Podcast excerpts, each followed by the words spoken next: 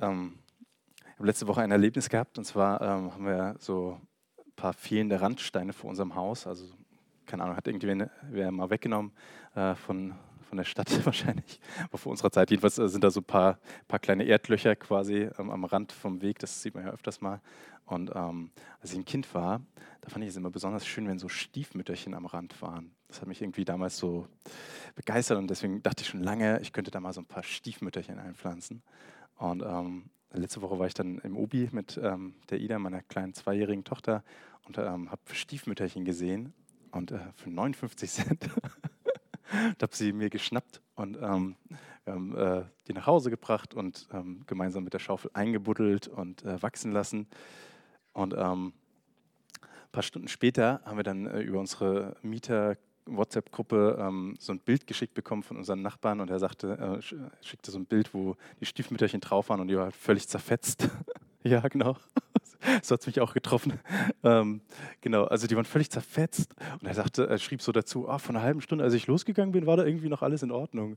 So, und ähm, in dem Moment war ich so super destroyed irgendwie, ne? so, so total traurig und fand es total gemein, was da passiert ist. Ähm, ne? Ich habe das mit meiner kleinen Tochter eingebuddelt und ähm, dann gibt es irgendjemanden, äh, der oder die das kaputt machen. Äh, das fand ich irgendwie furchtbar gemein. Ähm, und dann habe ich auch überlegt, so, wer könnte das gewesen sein? Vielleicht irgendwelche kleinen Schulkinder. Wir, haben so, wir sind so auf dem Weg von der Straßenbahn zur Schule. Ähm, und da habe ich auch direkt überlegt, hm, wie kann ich denn da jetzt drauf reagieren? Weil ich mich so geärgert habe, kann ich irgendwie so, ein, so, ein, Schild schreiben, seht mal, was ihr angerichtet habt oder irgendwie sowas. Oder ein Bild von mir und der Ida machen, wo wir ganz traurig schauen oder so. Ähm, das ist natürlich ein bisschen Spaß, aber es war schon auch, auch so, so, schon so ein Gefühl in mir, dass ich dachte, so, irgendwie will ich das heimzahlen, irgendwie will ich, dass die das spüren, was ich jetzt gerade spüre, äh, weil ich das so gemein finde. Und ähm, ja, und wir sind gerade in der, in der Reihe Vertrauen, ähm, haben so eine, so eine Talk-Reihe und ähm, also als wir überlegt haben, was, was ähm, wir machen könnten als Thema, ähm, haben wir auch, auch überlegt, ob wir für Vertrauen einen fancy, schönen Titel kriegen oder so.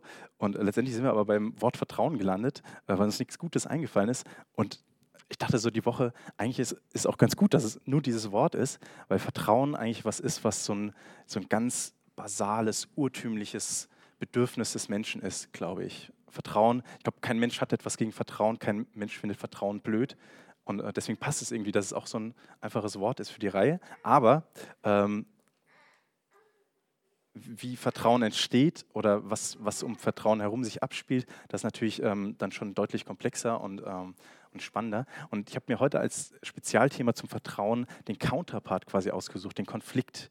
Ähm, also das, was Vertrauen eigentlich zerstört. Und äh, ich habe mir überlegt, wie, wie kann eigentlich nach einem Konflikt wieder Vertrauen entstehen? So als, als ähm, Frage. Und da habe ich einen coolen Bibeltext gefunden. Ähm, der steht in Matthäus 18, Verse 21 bis 35, lese ich mal vor. Da wandte sich Petrus an Jesus und fragte ihn, Herr, wenn mein Bruder oder meine Schwester an mir schuldig wird, wie oft soll ich ihn vergeben? Bis zu siebenmal? Jesus antwortete ihm, nicht nur siebenmal, ich sage dir, bis zu siebzigmal, siebenmal. Jesus fuhr fort, das Himmelreich gleicht einem König, der mit den Verwaltern seiner Güter abrechnen wollte.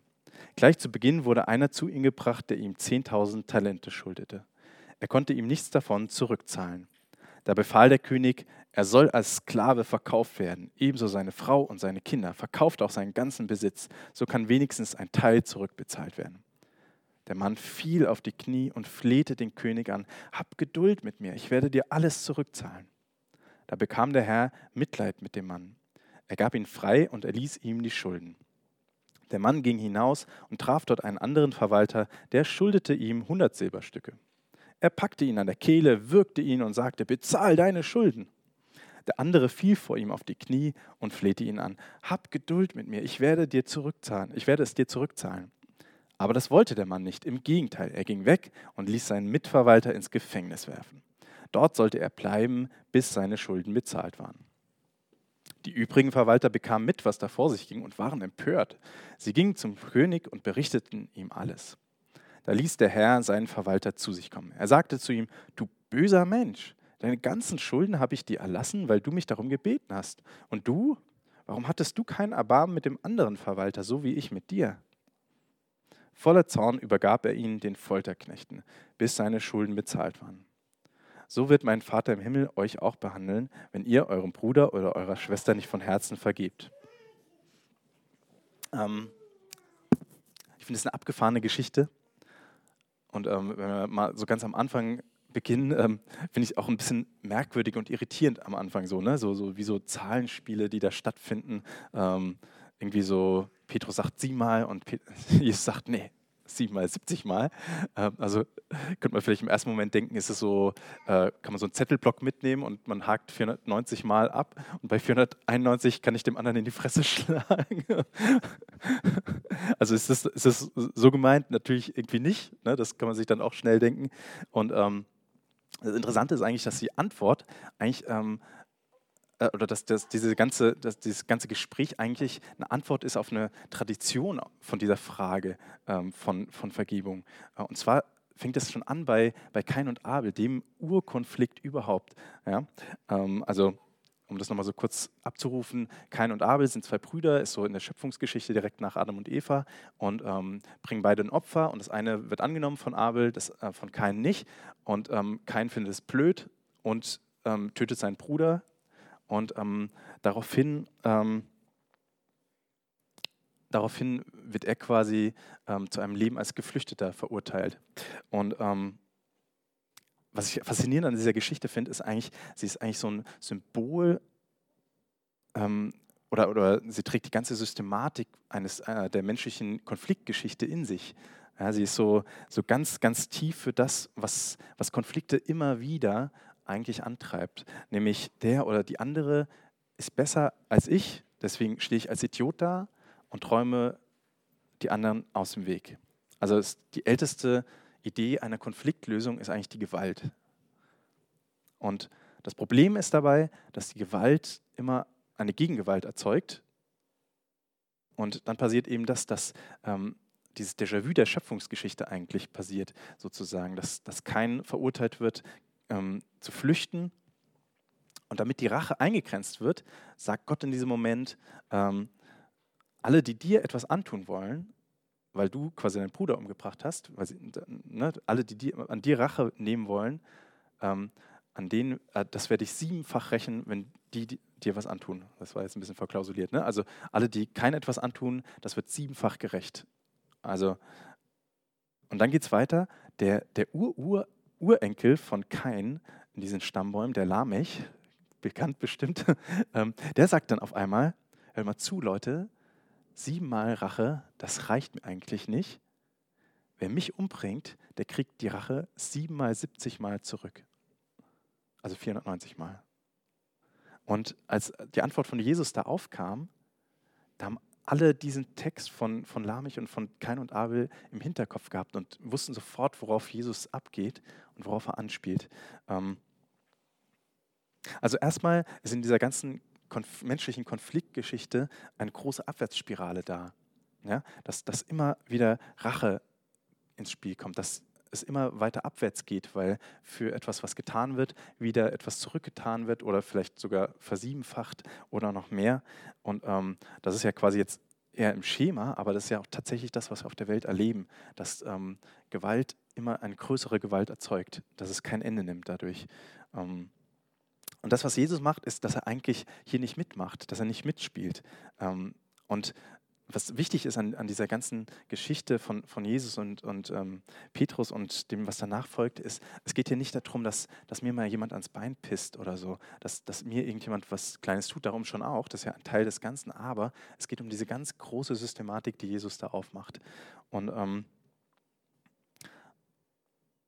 ich finde so, ich finde, es ist, ist eine sehr alltägliche Sache so, also dass, dass diese, diese Gefühle von Konfliktlösung in mir auch auftauchen. Also mir reicht es, wenn ich so Syrien anschaue und die Nachrichten darüber, so, ne, was Assad gerade macht. Das ist ja unfassbar, ähm, was der oder was er schon gemacht hat an, an Grausamkeit. Und wenn ich so drüber nachdenke, was, was würde ich machen, wenn ich in der Rolle wäre, Assad in die Finger zu bekommen, äh, dann, dann ist mein Impuls ganz stark zu sagen, der müsste das eigentlich alles zurückbekommen oder noch viel schlimmer, was er anderen angetan hat. Das ist so mein, mein erster ganz starker Impuls, dass ich denke, das kann doch nicht sein, das muss doch bestraft werden. Ähm und dann, dann kommt diese Frage auf, wie gehen wir mit dem Konflikt um und wie gehen wir mit diesem System von Täter, Täterin und Opfer um. Ähm, dazwischen, zwischen ähm, dieser Kains-Geschichte und, und Jesus, passiert eigentlich auch noch ein Zwischenschritt in dieser ganzen biblischen Konfliktgeschichte. Ähm, da ist nämlich das Gesetz des Mose noch da. Ähm, ist auch ganz interessant. Das Zitat habt ihr bestimmt schon mal gehört: Auge um Auge, Zahn um Zahn. Das ist quasi nach Lamech mit der Rache eigentlich nochmal ein gesetzliches Prinzip, die Rache zu deckeln. Das heißt, ähm, für alles, für jedes Auge, was mir ähm, ausgerissen wird oder was auch immer, ähm, wird dem, dem, oder der anderen auch ein Auge genommen. Also das heißt, es passiert ein Ausgleich, es wird quasi ähm, nach oben hin gedeckelt, es passiert nicht darüber hinaus etwas, aber die Lösung ist immer noch Gewalt, weitere Gewalt sozusagen. Ähm, und dann ist das, was ähm, und, und, dieser Zwischenschritt, der für mich eigentlich, also wenn ich den heute jemanden sagen höre, dann, dann denke ich sofort, das ist ein Fundi. wenn immer so sagt, Auge um Auge, Zahn um Zahn, denke ich so, okay, tschüss. Aber in, in, diesem System ist dieser Schritt eigentlich schon super gut. Ja? Weil, weil er schon quasi darüber hinausgeht, über das, was war. Und Petrus geht eigentlich auch schon darüber hinaus. Eigentlich ist Petrus super schlau, weil er schon erkannt hat, es kann nicht sein, dass wir Gewalt mit Gewalt beantworten. Und er bringt diese Zahl 7, natürlich in Anspielung auch auf kein ähm, ins, rein, als Zahl der Vollkommenheit. Ja, siebenmal vergeben. Und sagt Jesus, ist das nicht super? So, Musterknabe, ähm, ist nicht super, siebenmal zu vergeben? Ähm, aber Jesus ähm, antwortet darauf mit dem 7 mal 70, was auch eine Anspielung natürlich ist, aber andererseits auch eigentlich ein neues Superlativ. Also eigentlich auch zu sagen, es, ähm, es braucht ein ganz neues Prinzip. Es reicht nicht nur in diesem Schema, ähm, Täter-Opfer zu bleiben und zu vergeben, sondern wir brauchen ein ganz neues Prinzip ähm, und, und, müssen das eigentlich ähm, total tief denken. Ähm, ja, ich habe vorhin schon gesagt, ne, mit den Stiefmütterchen, ich hätte, ähm, ich es am liebsten den Leuten zurückgegeben. Ähm, und vielleicht kommt euch dieses Beispiel lächerlich klein vor mit den Blumen, aber ich denke, das Interessante daran ist, dass alle menschlichen Konflikte auch meistens klein anfangen und ähm, dass, dass sich das, dieses System immer vom Kleinen auch ins Große steigert oder übertragen lässt sozusagen. Ja? Ähm, also auch da, wo, wo wir uns nicht beachtet fühlen, äh, wo wir benachteiligt werden, wo wir blöd angeschaut werden nur. Ähm, ne, es reicht ja manchmal im, im, Kontakt zwischenmenschlich nur, dass, dass man den Blick des anderen nicht versteht und, ähm, und plötzlich denkt, äh, der findet mich blöd oder die findet mich blöd. Ähm, und ich glaube sogar, dass diese, diese ähm, Situation von Aktion und Gegenreaktion in unserem Alltag oft auch gar nicht so reflektiert ist, dass sie auch relativ schnell stattfindet, ähm, ohne dass ich es äh, merke.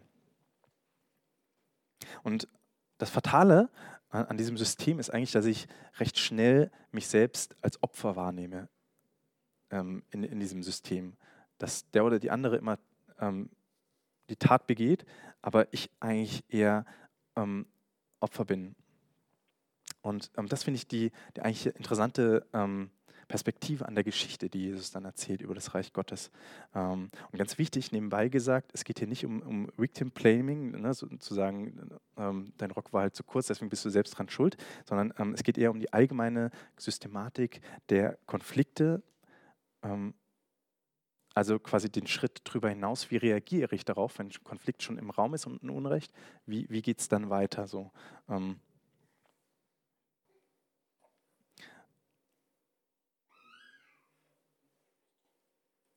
ähm, diese Systematik ähm, haben wir im Text auch am Anfang. Ähm, solange es um diesen Mann geht, um diesen ähm, Schuldner, ähm, um, solange es um ihn selbst geht, nimmt er eigentlich den, den Bonus, den er kriegt, quasi gerne an. Ja? Aber wo er selber ähm, die Perspektive wechselt und, und gläubiger wird, wo jemand anders in seiner Schuld quasi steht, ähm, dann nicht mehr. Da, da sieht er sich als Opfer eigentlich so ne? und, und sagt, jetzt habe ich auch das Recht darauf, äh, was wieder zu bekommen. Und ähm, das ist die Steigerungslogik von Jesus, dass es nicht nur siebenmal ist, sondern dieses ganze System sich ändern muss. Ähm, ein typisches menschliches Muster ist, ähm, ich bin Opfer und versuche eigentlich den, den oder die Täterin in, ähm, in ihrem Status zu zementieren. Ja? Also das kann man ganz praktisch daran ablesen, dass wo ich selber Rache an etwas nehme, also das nenne ich dann nicht Rache, sondern jemand hat mir etwas Böses getan und ich reagiere darauf, ähm, indem ich dem anderen oder der anderen auch etwas reinwürge sozusagen, dann, ähm, dann führt es schnell dazu, dass das als unschuldig auch wahrgenommen wird, weil ähm, man sich äh, eigentlich, eigentlich nur zu Recht auch wehrt vielleicht oder sagt hier, ähm, mir wurde auch Schlimmes angetan, deswegen habe ich auch ein Recht darauf, so zu reagieren. Ähm, und das führt dazu, dass ich eigentlich als Opfer Macht bekommen kann über den oder die Täterin. Ähm, und das ist das Krasse an Jesus, dass er aus diesem Schema eigentlich aussteigt. Ja? Ähm, das wird da im Gleichnis deutlich, wo der Mann alles erlassen bekommen hat. Und ähm, äh, äh, ich muss euch mal ein bisschen erklären, was, was ähm, der Rahmen davon war. König Herodes, der König von Israel damals oder in Israel, ähm, der hatte ein Jahreseinkommen von geschätzt ungefähr 900 Talenten. Und das, er war wirklich reich. Und selbst er hätte elf Jahre lang diese Schulden abstottern müssen. Ja? Und ähm, ein Tagelöhner oder selbst eine besser verdienende Angestellte hätte diesen Betrag niemals ableisten können, der da im Spiel war von, äh, ich glaube, 10.000 Talenten oder sowas, ne? oder 11.000. Das heißt, ähm, in, in den Kreisläufen, in den Systematiken von Konflikt entsteht immer Schuld, ähm, die eigentlich nicht aufgelöst werden kann.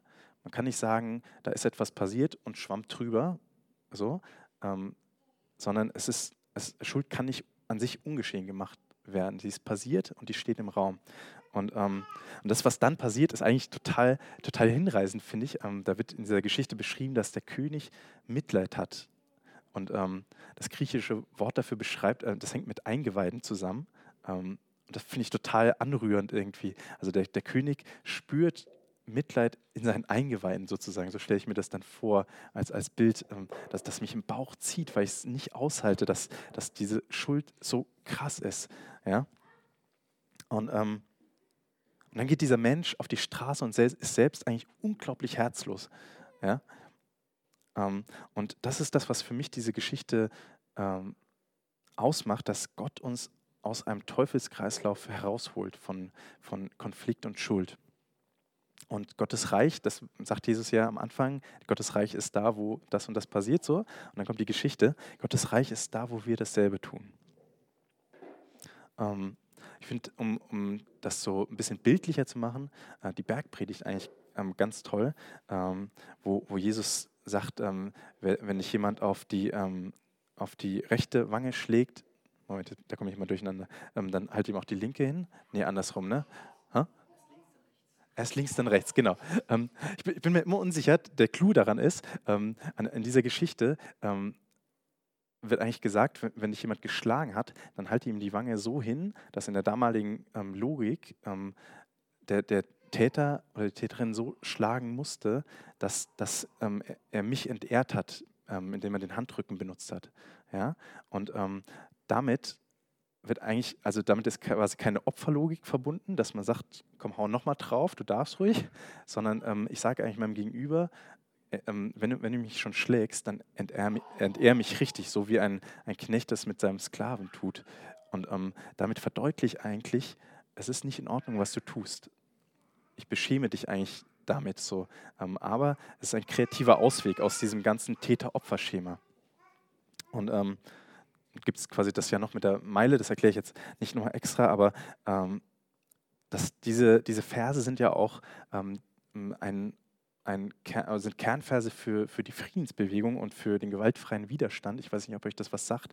Ähm, das finde ich ähm, total schön, wo, wo versucht wird, ähm, kreativ auszusteigen aus, aus Kreisläufen und ähm, den dritten Weg zu finden ähm, als, als Antwort auf einen Konflikt und kreativ zu werden, wie ich quasi nicht Unrecht einfach hinnehme und als Opfer da bleibe, aber gleichzeitig auch nicht ähm, selbst wieder Täter werde, indem ich den anderen reinreite.